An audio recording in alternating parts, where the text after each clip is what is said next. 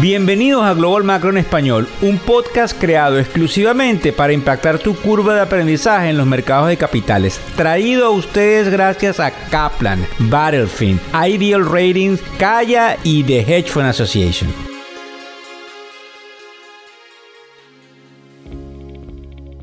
Bienvenido al inicio eh, de la semana que comienza hoy 8 de enero del año 2023. Como ustedes saben, siempre decimos nuestra frase buenas noches, buenas tardes o buenos días, dependiendo del lugar desde el cual eh, nos está sintonizando y también a la hora en la cual escuchas este podcast que como sé muchos escuchan en sus carros, en sus centros de trabajo eh, y que les ayuda a saber eh, no solamente cómo está la economía, sino cuál es el impacto directo e indirecto que la misma tiene sobre todos nosotros.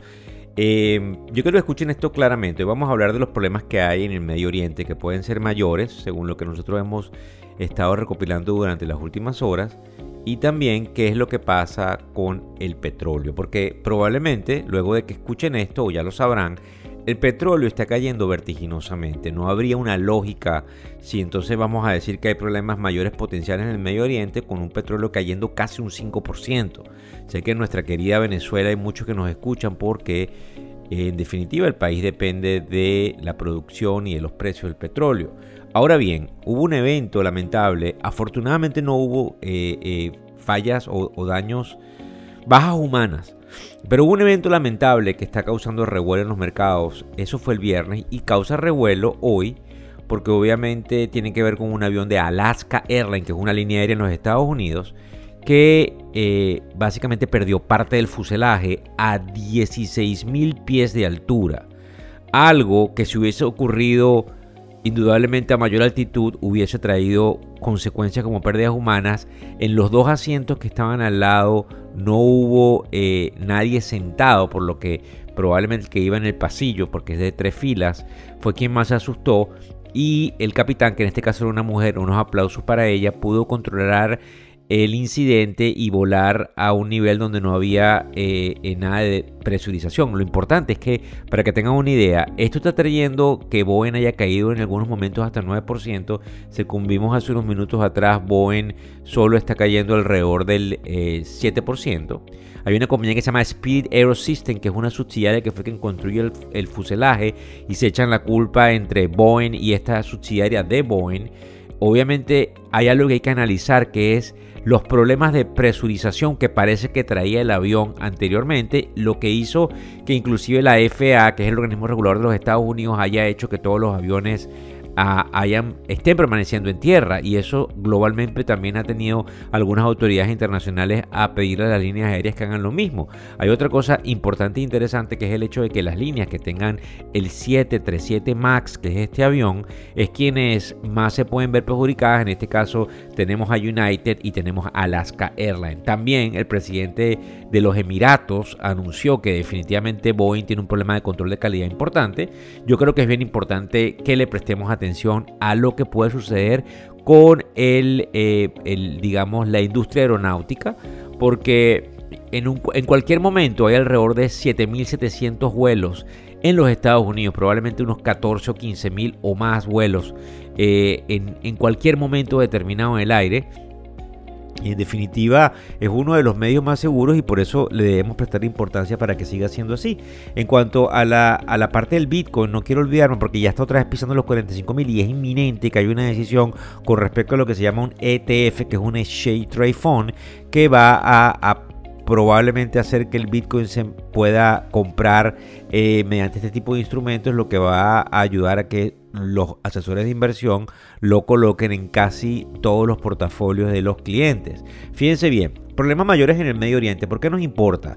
Porque el secretario del Estado de los Estados Unidos de nombre Blinken dice que puede haber una guerra mayor. De hecho, la semana pasada en el Líbano eh, hubo un ataque quirúrgico de Israel para acabar con uno de los miembros de Hamas, pero resulta que esta mañana también han atacado y asesinado a uno de los miembros de Hezbollah, que es otro grupo terrorista que hace vida en el Líbano. Entonces, esto es bien importante porque el secretario se reunió con el primer ministro de Qatar, que como ustedes saben es el país que ha ayudado en algún momento o ayudó a la liberación de los rehenes.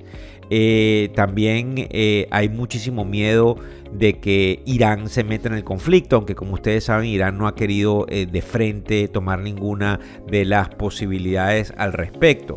Otra de las cosas que nos llama la atención con respecto a esto es que independientemente de eso el petróleo cae 5%. Para que tengan una idea, el petróleo cae alrededor del 4 y tanto luego del recorte de precios de Arabia Saudita, lo que significa, lo que intensifica las preocupaciones sobre la demanda global. Arabia Saudita está eh, bajando los precios del petróleo porque está viendo una disminución en los niveles de demanda global, lo que nos podría asegurar que vamos a una desaceleración. Vuelvo a decir que hay una contradicción, porque si sucede algo con el estrecho Hormuz o el conflicto en el Medio Oriente se pone más fuerte, el petróleo va a subir. Entonces hay algunos que inclusive están comprando aquí, pero el petróleo viene en caída. 5% en un día es considerable. Podemos notar una cantidad de volatilidad. Ahora bien, y para no extenderme tanto en el podcast, porque hay una cantidad de, digamos, eh, lineamientos técnicos, otro de los rumores que les quiero dejar acá, es que parece que, creo que ustedes también saben que en el Mar Rojo habían existido que las navieras normalmente fuesen atacadas por los judíes o judines, que es como se llaman el grupo terrorista de Yemen que los está atacando con van lanchas rápidas y los aborda. Pues resulta que hay algunas compañías que parece que llegaron a un acuerdo con este grupo terrorista, algo que a Vox Populi se está negando, pero que pudiese efectivamente tratar de hacer que, eh, si es una realidad, se disipen las tensiones de corto plazo en el Mar Rojo, por ende en el con, eh, digamos contexto de lo que sería el supply chain, que es cómo se mueven los barcos y cómo está la logística y eso haya hecho caer el petróleo. ¿Por qué nos interesa? Porque en definitiva eh, pasa a formar parte fundamental de la formación del proceso inflacionario.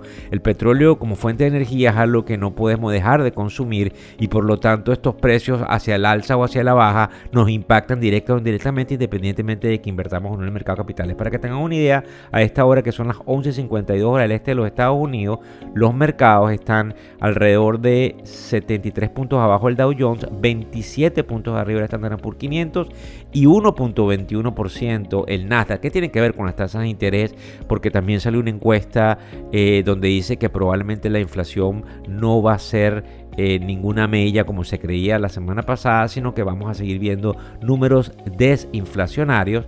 Con respecto al oro, estamos en alrededor de los 2100 interesante allí, prestémosle, como le digo, atención al Bitcoin en general, que es el bono a 10 años, está en 3.98%. Muchas gracias por seguirnos en todas y cada una de las redes sociales, por compartir, por pedirle a sus amigos y familiares que se inscriban en factoreseconómicos.com. Ya les debe haber llegado el newsletter del día de hoy que ha sido patrocinado por Ideal Ratings y también nos despedimos en el podcast diciendo que ha sido patrocinado específicamente por la compañía Kitchen Partners, que es una eh, compañía de servicios financieros eh, que tiene una cantidad de posibilidades de ayudar con todo lo que se llama el Payment Orchestration y la digitalización y compliance de todo lo que tiene que ver con los pagos. Muchísimas gracias. Hasta luego.